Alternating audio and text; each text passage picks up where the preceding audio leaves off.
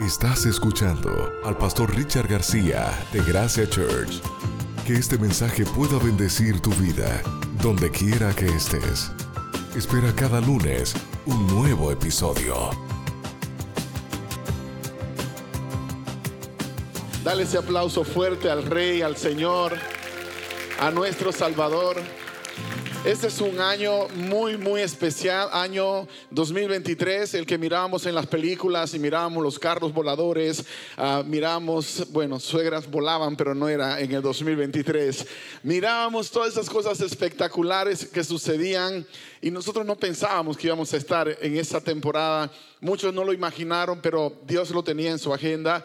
Para mí año 2023 es súper especial porque hay un montón de promesas que Dios hizo y que comenzando el año me dijo, este es el año que voy a hacerte ver todo lo que te había prometido. Cumplo 50 años y eso es algo que no mucha gente llega a ver en toda una vida. Así que en este año cumpliré 50 y esa es una bendición porque después de 50 es 50, ya no se cuenta, ya no tienes que preocuparte. Todos los que tenemos ese privilegio de haber llegado hasta acá, entonces seremos jóvenes para siempre. Amén. Porque la juventud no es una etapa de la vida. Herbert es un estado mental. Si tú te sientes joven, puedes tener 80, 90 años y seguirás siendo qué? Joven. El problema, Lupita, es que algunas personas piensan que la juventud se acabó a los 20 y pico. Entonces se quedaron allí y por eso no están disfrutando la temporada que les corresponde. Comienza a disfrutar, vive plenamente. No, no rindas tus sueños.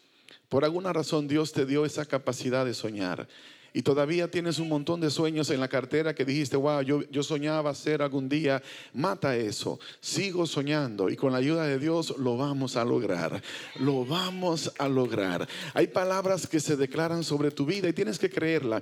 Esta mañana el chino tiene un, un, hijo. Nuestro hijo tiene un hijo. Es mi nieto, se llama Santi, es un perrito peluche. Y él dice, como él es mi hijo, técnicamente tú eres el abuelo. Así que yo soy el abuelo de un peluchito. Entonces, hoy en la mañana teníamos una plática y él me dice, ah, ¿sabes qué? Le, le, digo, pero acuérdate que tú eres el papá de Santi. Y él dice, no, no, no, la realidad es que el padre de Santi murió. Ese es el perrito peluche. Murió Sí, entonces, pero tú me dijiste que tú eras el papá y yo era el abuelo. Bueno, es que yo soy el papá que lo adoptó, pero el papá verdadero murió, era como tú me dijo. Y de repente como que tú quieres saber, ¿qué me quiere decir cabezón este? Que era un perro, que era que, que, ladraba. Y le digo, ¿cómo así? Explíquese. Dice, el papá de Santi era muy rico y murió siendo muy rico. Y yo dije, Señor, esta es la palabra que yo necesitaba escuchar hoy. Este está declarando lo que Dios quiere hacer conmigo, pero también lo que Dios quiere hacer contigo. Y quiero que entiendas que la razón por la que es especial esto es porque hace tiempo que yo entendí que si mi papá es rico, entonces yo tengo un futuro y una herencia. Y nuestro Padre es el dueño de todo, el creador de todas las cosas. Así que todas las riquezas del cielo están a tu disposición. Celébralo, iglesia, porque es la manera como comienzo a empoderarme y apoderarme de lo que Dios me había dado, de lo que Dios me dio. Este mes será un mes de celebración. Como se dan cuenta, no vamos a estar promoviendo los servicios especiales de cada mes, pero van a haber unos invitados también que van a venir a bendecirnos de manera muy especial. No dejes de invitar a un amigo. Comenzando el mes de marzo, vamos a comenzar un nuevo servicio a las 9.30 de la mañana para aquellos que les gusta madrugar y venir temprano a la iglesia. A las 9.30 tendremos el primer servicio y a las 11.30 el segundo, para los que les gusta dormir un poquito más el día sábado. Así que comience a hacer planes porque algunos vendrán a servir en el primer servicio y van a comer en el segundo, otros vendrán a la inversa, pero que habrá espacio para que todos trabajemos. El día martes es un día clave, comenzamos este martes ya las clases de discipulado. Si eres nuevo en Gracia Church, te invitamos a que vengas el martes. Es algo espectacular lo que pasa cada grupo va a su clase, vamos creciendo juntos, luego venimos al santuario y celebramos en grande a mitad de semana. Es algo que no te puedes perder, no importa si vives lejos o cerca, haz un esfuerzo y ven. Vamos a Génesis capítulo 1, comenzando con el versículo 1. Esto dice la palabra, Génesis 1, 1 en adelante. En el principio, Dios creó los cielos y la tierra. La tierra no tenía forma y estaba vacía, y la oscuridad cubría las aguas profundas, y el Espíritu de Dios se movía en el aire sobre la superficie de las aguas. Entonces Dios dijo, que haya luz. Y hubo luz. Y vio Dios que la luz era buena. Luego separó la luz de la oscuridad. Dios llamó a la luz día y a la oscuridad noche. Y pasó la tarde y llegó la mañana. Así se cumplió el primer día. Entonces Dios dijo, que haya un espacio entre las aguas para separar las aguas de los cielos de las aguas de la tierra. Y eso fue lo que sucedió. Dios formó ese espacio para separar las aguas de la tierra de las aguas de los cielos y Dios llamó al espacio cielo. Y pasó la tarde y llegó la mañana. Así se cumplió el segundo día. Entonces Dios dijo, que las aguas debajo del cielo se junten en un solo lugar para que aparezca la tierra. Y eso fue lo que sucedió. Dios llamó a lo seco tierra y a las aguas mares. Y Dios vio que esto era bueno. Después dijo que de la tierra brote que de la tierra brote vegetación, toda clase de plantas con semillas y árboles que den frutos con semillas. Estas semillas producirán a su vez las mismas clases de plantas y árboles de los que provinieron. Y eso fue lo que sucedió. La tierra produjo vegetación toda clase de plantas con semillas y árboles que dan frutos con semillas. Las semillas produjeron plantas y árboles de la misma clase. Y Dios vio que esto era bueno. Y así fue la tarde y la mañana del tercer día. Oramos. Padre, gracias por darnos la bendición de tener libertad para estudiar tu palabra. Guíanos a través de ella. Que podamos irnos de este lugar sabiendo que tú has hablado a nuestras vidas y que tenemos una palabra para poner en práctica. Te lo rogamos en el nombre de Jesús. Amén, Señor. Amén. Este mes hemos estado en una serie muy especial, en el principio, la historia de la creación, que no deja de ser una historia controversial. Si nosotros le preguntamos a un científico, a una persona de ciencia, que obviamente no tiene trasfondo cristiano, esta es la explicación que te va a dar. Y se convierte en un reto y en un conflicto para muchos de nosotros. De acuerdo a lo que la ciencia coincide hoy día, la Tierra tiene aproximadamente unos 4.5 billones desde el momento en que fue creada. Si miramos en pantalla lo que es la Tierra, 4.5 billones de años según la ciencia, estamos hablando de algo que para muchos cristianos es una aberración, porque la posición del cristianismo es diferente. Si miramos la posición cristiana en pantalla también, encontramos que de acuerdo al cristianismo, de 6 a 10 mil años desde la creación como tal, se puede contar hacia acá. Ahora, aquí es donde quiero preparar un poco el terreno, continuando con lo que estudiamos la, la semana pasada con RJ, la semana anterior con este servidor nosotros los cristianos estamos obsesionados en decir que si la genealogía bíblica nos lleva a la conclusión de que la tierra tiene seis mil a diez mil años de creación, entonces es un rotundo no a la ciencia, es un disparate lo que dicen los científicos. Así que cuando aparece una roca que tiene 4.5 millones de años de antigüedad, eso es el diablo. Seguro que el diablo metió su mano el diablo está haciendo eso para que la gente no crea en la Biblia, cuando realmente sería más simple prestarle atención a lo que la Biblia está diciendo. Si la tierra y las estrellas y todo lo que existe fue creado en el principio, entonces la pregunta que todos tendríamos que responder primero es, ¿cuándo es el principio? En el principio creó Dios los cielos y la tierra. ¿Y la tierra estaba como? Desordenada y vacía. Y el Espíritu de Dios se movía sobre la faz de las aguas. Entonces la pregunta lógica es, ¿por cuánto tiempo el Espíritu de Dios se movió por la faz de las, sobre la faz de las aguas. Entonces, la respuesta es, no hay una respuesta en la Biblia. Nadie sabe cuándo fue el principio. Nadie sabe cuánto tiempo pasó la tierra desordenada y vacía, pero por eso mismo tenemos que prestar atención también a lo que la misma tierra nos está diciendo. Hay una estrella que es la estrella más lejana de la tierra Icarus, así se pronunciaría en español. Esa estrella está aproximadamente a 9 millones de años luz de la Tierra. Si no me equivoco, ustedes me pueden corregir. Si, esa estrella está a 9 millones de años luz de la Tierra, quiere decir que tomaría 9 millones de años viajando a la velocidad de la luz para llegar a donde está esa estrella.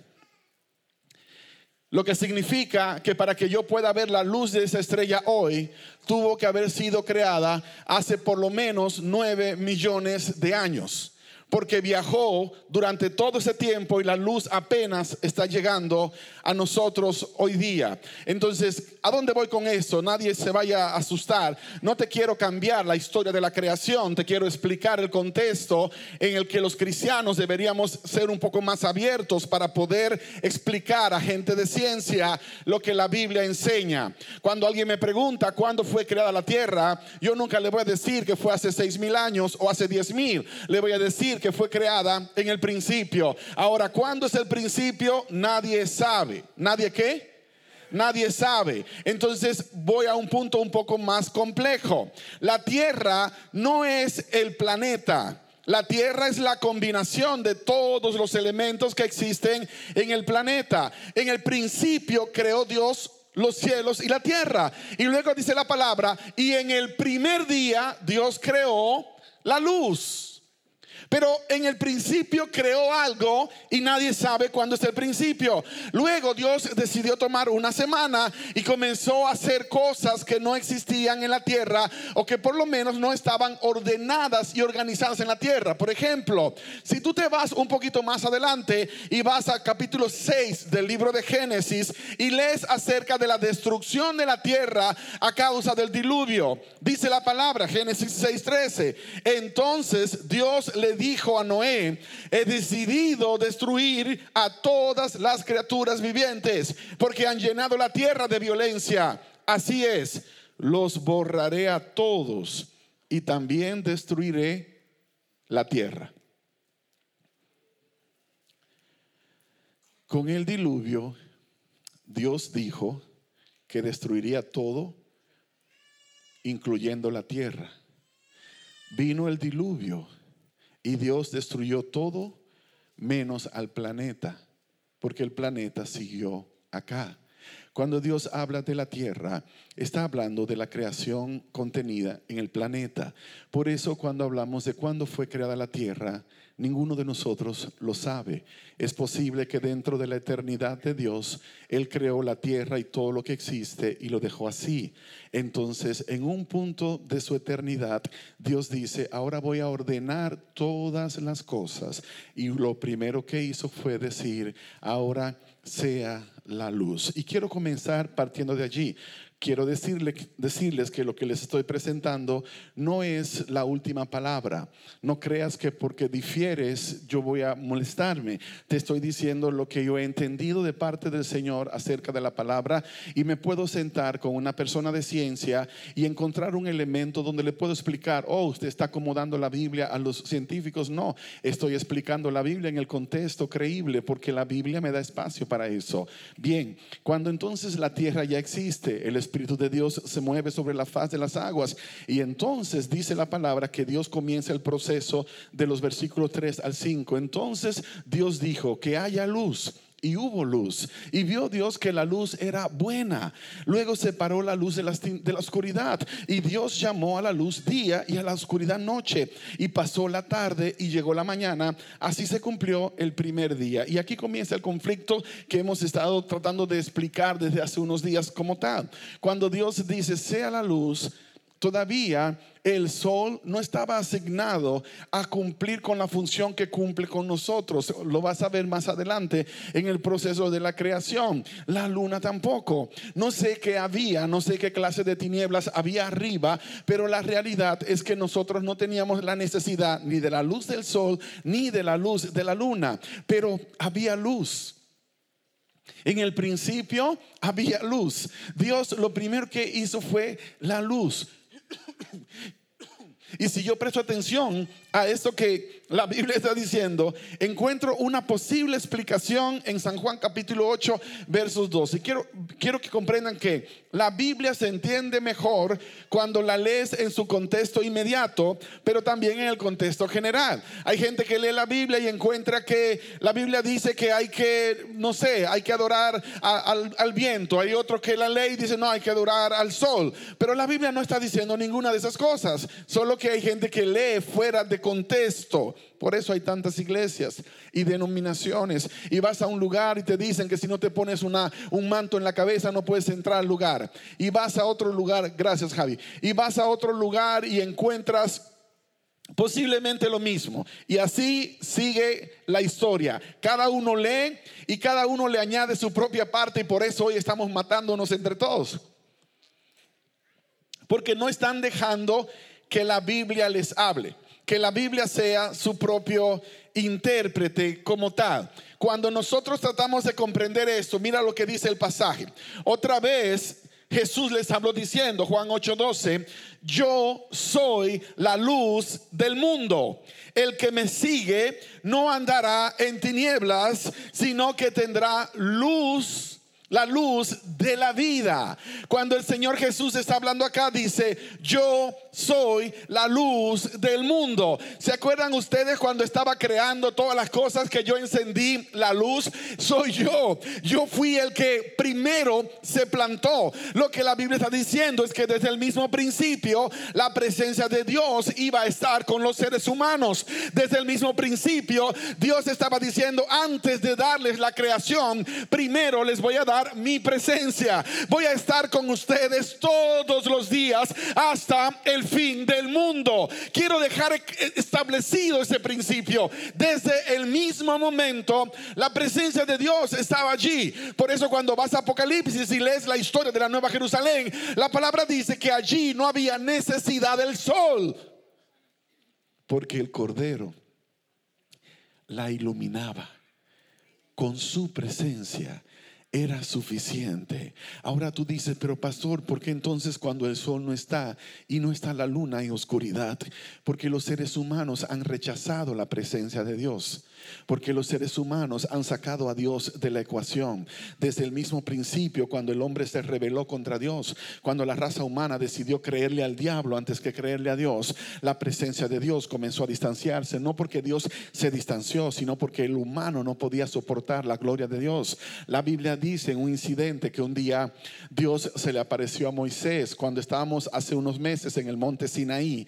Fuimos a una parte donde algunos creen que era la roca donde Moisés se escondió porque Moisés era un atrevido y eso es bueno. Tienes que atreverte. A veces pensamos que un atrevido es una mala cosa. El atrevido es el que se atreve. Algunos se atreven a hacer cosas malas. Eso es malo. Pero si te atreves a hacer cosas buenas es diferente. Cuando estábamos en el monte Sinaí, me trajo esa experiencia a la cabeza el Señor. Cuando Moisés le dijo, Señor, yo quiero verte. Yo quiero verte. Pero Moisés no entendía que un ser humano no puede ver a Dios y seguir viviendo. La gloria de Dios lo mataría. Porque algunos preguntan, pero ¿por qué Dios no se aparece hoy como se aparecía antes, es que hay tantos años de pecado sobre nosotros que si nosotros nos expusiésemos en su gloria total, caeríamos muertos al instante. Mira los ejemplos bíblicos de hombres que caminaban con Dios. A Moisés Dios le dijo, mira, tú no me puedes ver, pero te voy a dar el privilegio de que veas mi espalda. Así que te vas a esconder en esa roca y cuando yo pase, te vas a voltear y vas a mirar. Imagínate lo espectacular de haber tenido la presencia de Dios siempre con nosotros. Cuando Adán y Eva pecaron, lo primero que Dios hizo fue ir a hablar con ellos. Todavía podían soportar la presencia de Dios, todavía podían estar en su presencia. Y Dios llegó al huerto y Adán se escondió y Eva también se escondió. Y Dios preguntó, Adán, ¿dónde estás? Y Adán salió y dijo, Señor, acá estoy detrás de este árbol. Pero ¿por qué estás escondido? No, no, es que estoy desnudo. Porque había algo más. Antes, esa misma luz que llenaba la tierra era la misma luz que cubría la desnudez de los seres humanos. Ahora estaban en tinieblas, estaban sin nada que cubrir y fueron y hicieron para ellos propia, su propia ropa de hojas de higuera. El hombre tratando de cubrir la vergüenza de vivir separado de Dios, de vivir lejos de la luz. Cuando yo decido buscar su presencia, algo me ilumina, algo me ilumina y la palabra dice así, lámpara es a mis pies tu palabra es lumbrera a mi camino. Cuando yo me cubro de Él, me cubro de su palabra, entonces no ando en oscuridad.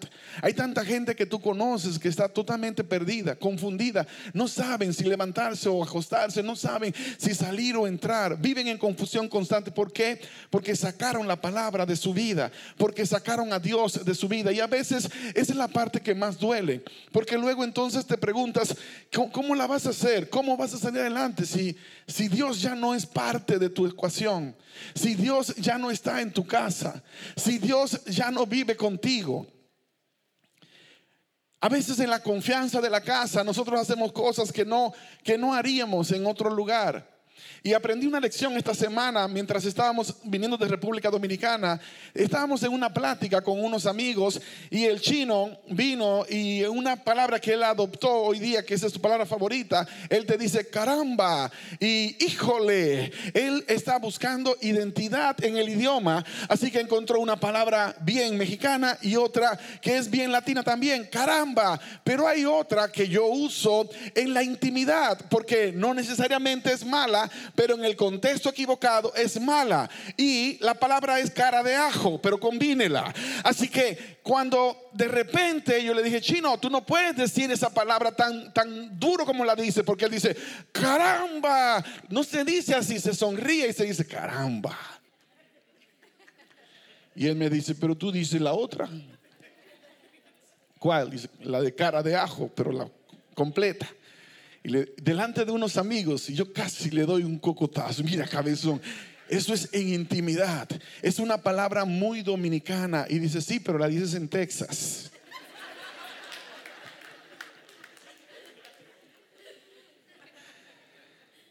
Y dije, contrale.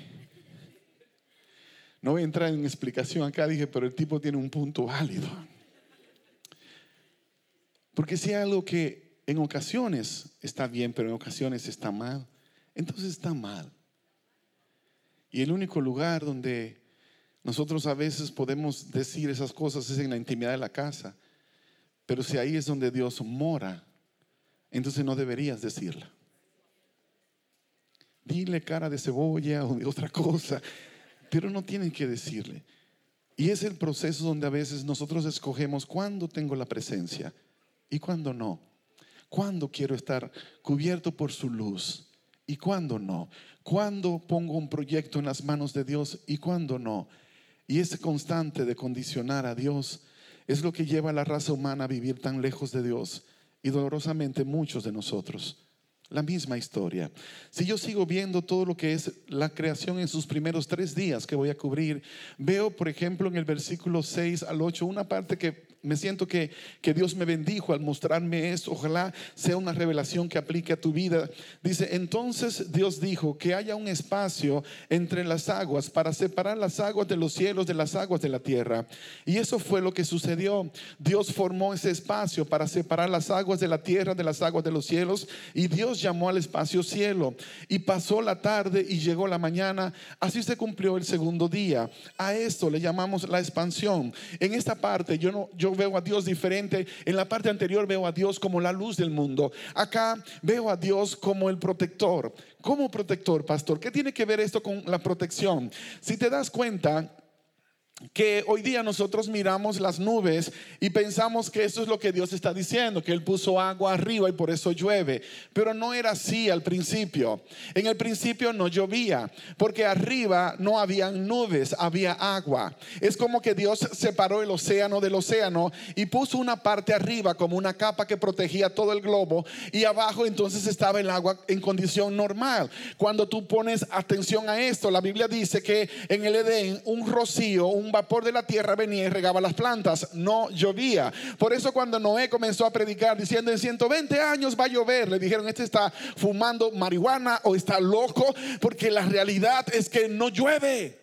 La gente pensó que estaba loco porque no había llovido, no caía agua desde arriba, de hecho llovía desde abajo, el agua salía de la tierra y regaba las plantas, por eso era tan espectacular la historia de que iba a venir un diluvio, de que el agua iba a caer y todo el cuento iba a suceder. Ahora, ¿qué sucedía en esa temporada? Aún los seres humanos pecaron, aún el ser humano se apartó de Dios, aún el hombre se separó de Dios y la paga de esta separación es la muerte. El hombre no moría joven. Adán vivió más de 900 años, Matusalén 969, y era la edad.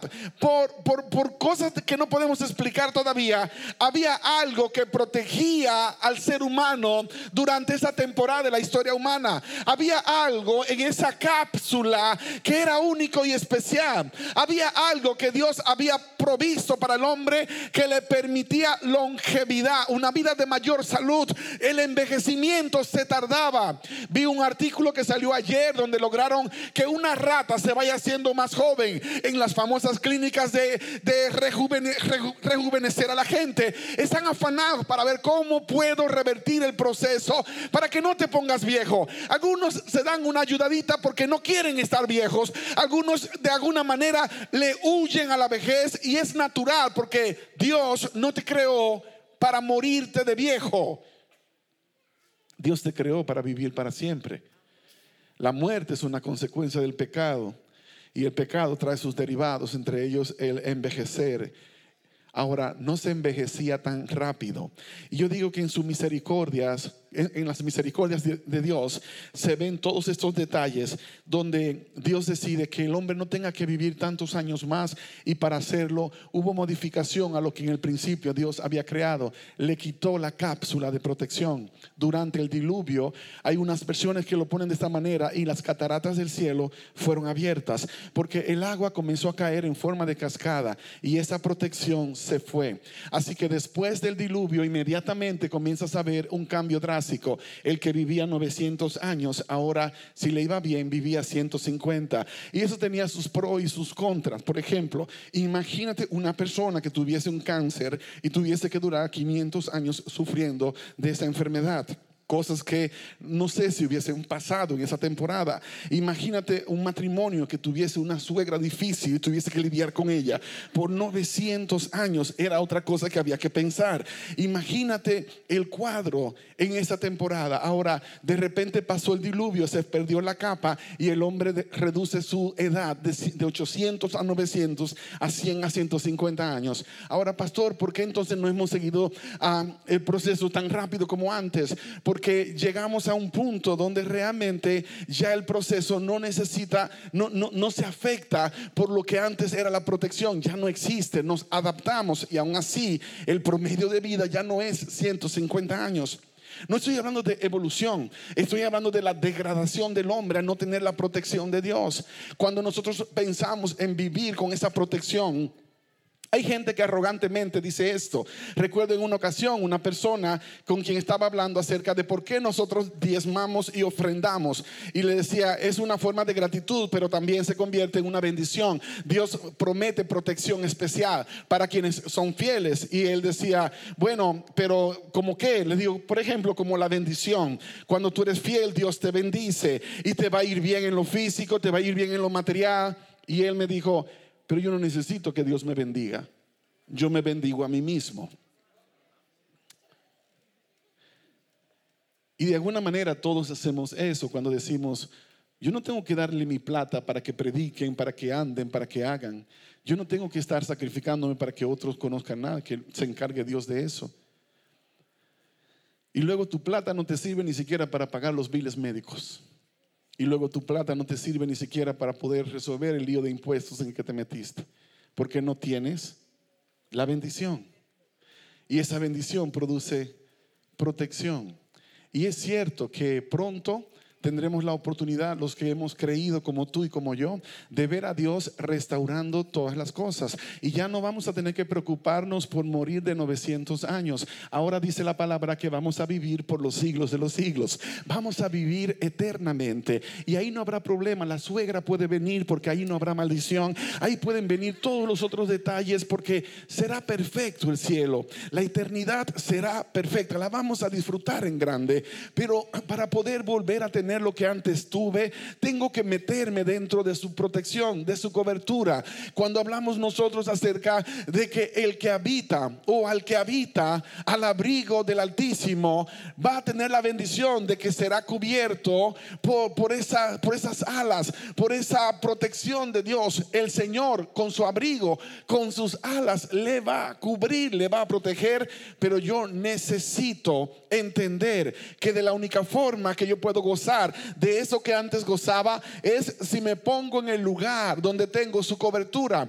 Antes la cobertura era para todo el planeta, pero ahora Dios le da su cobertura a los que entran dentro de su cerco especial de protección. Y esa parte yo sé que tú la conoces. ¿Te acuerdas de Job, capítulo 1, cuando Satanás aparece y le dice al Señor, pero es que tú lo has cercado a él, a su casa y todo lo que él tiene? En realidad Satanás reconoció que Job estaba dentro de un cerco y que no lo podía tocar.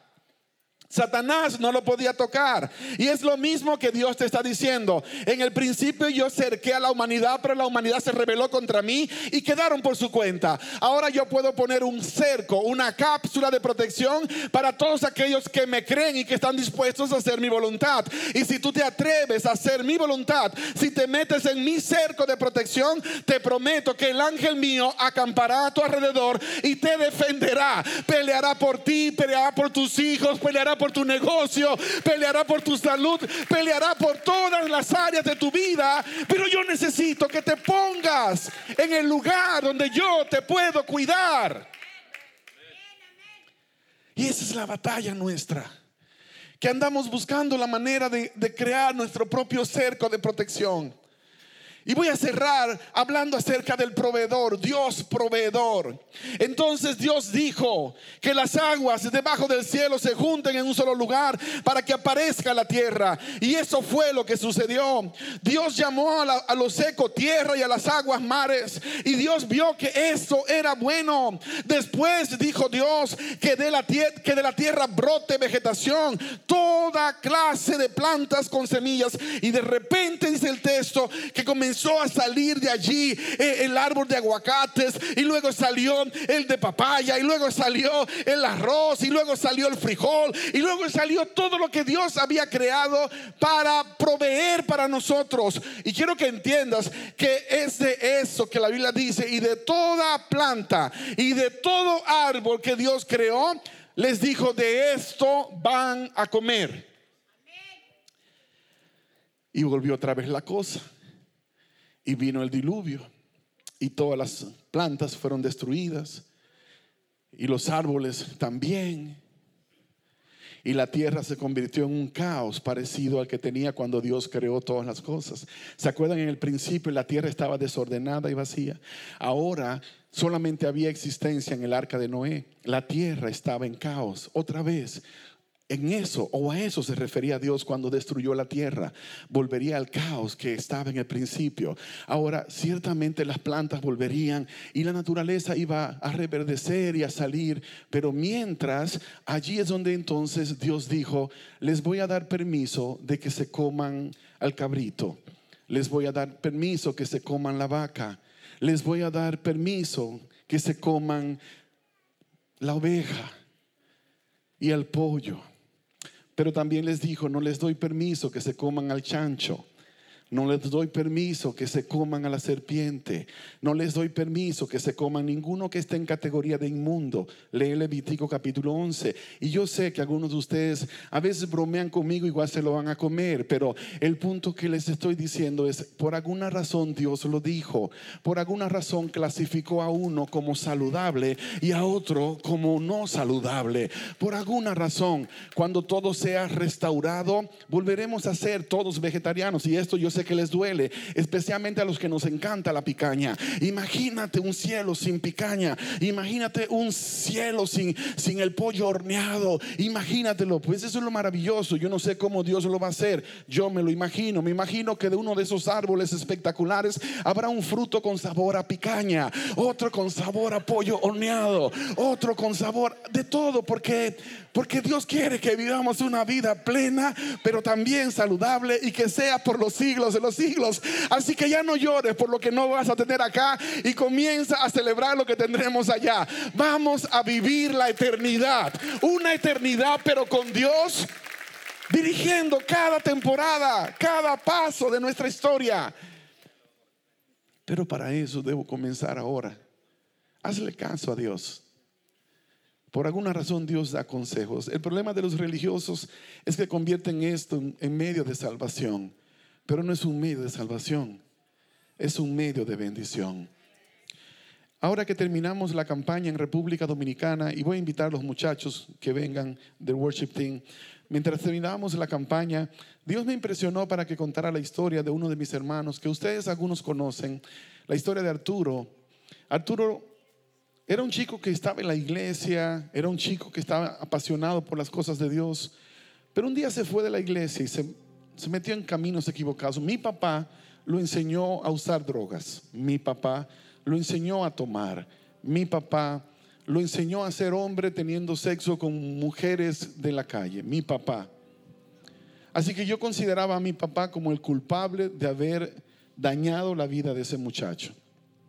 La de todos nosotros. Mi hermano Raúl de alguna manera vio el mal ejemplo de mi papá. Todos.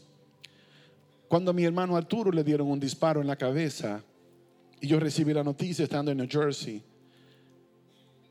la noticia era de que lo habían matado. Luego me enteré de que estaba vivo, pero estaba en coma. Y yo llamé a mi papá, al culpable. Le dije, esto le pasó a Arturo quisieras venir conmigo. Yo quería que él fuera. Yo quería que él viera el resultado de sus decisiones. Yo quería que se convirtiera en una oportunidad, por lo menos para que Dios le enseñara algo al cabezón de mi padre. Él ya no estaba en ese mundo, era víctima de la drogadicción, era un drogadicto, era un alcohólico, una vida desperdiciada. Y constantemente mi papá, que vivió acá arriba en lo financiero, mi papá decía, ojalá Dios me dé otra oportunidad. Y yo se lo dije en una ocasión, tú le estás pidiendo a Dios otra oportunidad para ser un capo de las drogas, para ser un coyote de los más costosos del país. Eso no te lo dio Dios, eso te lo prestó el diablo, te lo quitó porque alguien más tenía que dárselo. Así que no le pidas a Dios esa oportunidad porque no es de Dios, no fue Dios que te la dio. Y llegamos al hospital y ahí estaba mi hermano en coma, y cuando el doctor habló conmigo, el neurólogo que lo estaba atendiendo, me dijo esas palabras, me dijo, la condición de su hermano es tan seria que no podemos hacer nada. Hay posiblemente uno, dos o máximo tres médicos en el país que lo podrían operar. La bala está alojada en una parte del cerebro donde tocarla sería matarlo. Pero yo no pienso que usted va a poder pagar a ninguno de esos médicos, me dijo. Y a lo mejor porque me vio que no andaba ni con traje ni con corbata, porque a veces te juzgan por la condición en la que llevas la ropa. Y cuando él dijo eso, yo le dije, no se preocupe, doctor, solo deme los nombres. Mi papá puede pagar. Y mi papá que estaba a mi lado se le llenó el pechito de aire, como diciendo, estoy que me, llevo, que me lleva quien me trajo, no tengo ni en qué caerme muerto, pero por lo menos me diste mi lugar. Y luego yo me volteé y le dije a mi papá, pero no te preocupes, no te estoy cargando la cuenta a ti. Estoy hablando de mi papá. Mi papá puede pagar. Investigamos cuánto costaba la operación y una historia larga, corta. Mi papá pagó. Porque mi papá es dueño de todo. Porque mi papá no solamente es el creador, sino el que sostiene. Porque mi papá es rico. Y así terminé diciéndole al chino, porque después de todo me dijo, ¿verdad que sí yo soy rico? Y le dije, tú no eres rico, yo lo soy, pero tú no. Y mi riqueza es parte de la herencia que algún día te voy a dar. Pero debes trabajar para acumular tu propia riqueza. Y usted preguntará, ¿y yo qué soy, pastor? Si tú vives en este país y por lo menos recibes entre 30 a 40 mil dólares al mes, al, al año, tú estás entre el 10% de personas más ricas que viven en el planeta Tierra. Así que eres bendecido, eres bendecida. Dios te dio una oportunidad de vivir en una posición estratégica, en un lugar estratégico. Dale gracias a Dios por lo que tienes y eso te va a preparar para recibir lo que aún no tienes. El problema es que vivimos amargados porque lo que tenemos no es lo que queremos y estamos soñando con algo que no ha llegado. El que en lo poco es fiel, dijo el Señor, en lo mucho lo voy a poner. Y eso es lo que Dios tiene para ti en este 2023. Dios va a bendecir mucho más abundante que lo que tú imaginaste y lo único que Dios te pide es que te metas en el lugar donde Dios te puede iluminar, donde Dios te puede proteger, donde Dios puede proveer para ti. Y si de verdad lo quieres hacer, y si de verdad quieres hacer un convenio con Dios, si de verdad quieres que este sea el mejor año de tu vida hasta acá, comienza por eso, restaurando tu relación con el Creador, reconociéndolo como el dueño de todo, de lo que tú tienes, dándole a Él la gloria y la honra por todo lo que ha sucedido contigo hasta acá. Para de quejarte, para de lamentar, para de andar diciendo, oh, pero es que es que otros tienen y yo no. Eso no es su problema. Para de andar celebrando las cosas de los demás, pero con ira por dentro, porque tú no la tienes, sino con gozo. Cuando sepas que alguien está prosperando, celebra, pero asegúrate que por más prosperidad financiera que tengan, que lo más importante es que prospere su alma que prospere su relación con Dios. Hay alguien acá que quisiera decir, pastor, yo quiero que este 2023 sea el año de Dios en mi casa, en mi familia, pero más que eso quiero ser un instrumento en las manos de Dios para bendecir a mucho pueblo.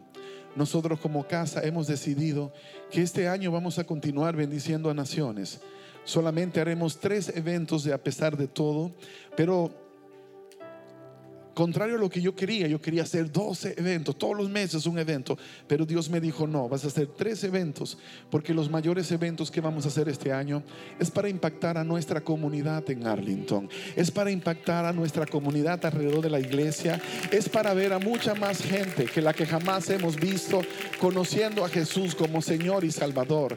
Que este edificio que Dios nos dio no solo sea un edificio espectacular, qué, qué hermoso, una iglesia hispana en una plaza, Dios los honró de esa manera, pero que sea un lugar de bendición, que podamos activar un banco de alimentos, pero no de la que sobra, que no sirve en los supermercados, sino comida de primera clase para ayudar familias que de otra forma no lo tendrían, que este lugar se convierta en una universidad, un campus, una de las extensiones de una universidad acreditada para formar gente, para competir en el lugar donde estamos y más allá del lugar donde estemos, que realmente la creación de Dios cumpla su propósito con nosotros porque estamos expandiendo su reino para que la gente lo conozca. Y si tú de verdad quieres que este año sea el año de Dios en tu vida, ponte en pie en este momento y dale el mejor aplauso que tú le has dado en toda tu historia.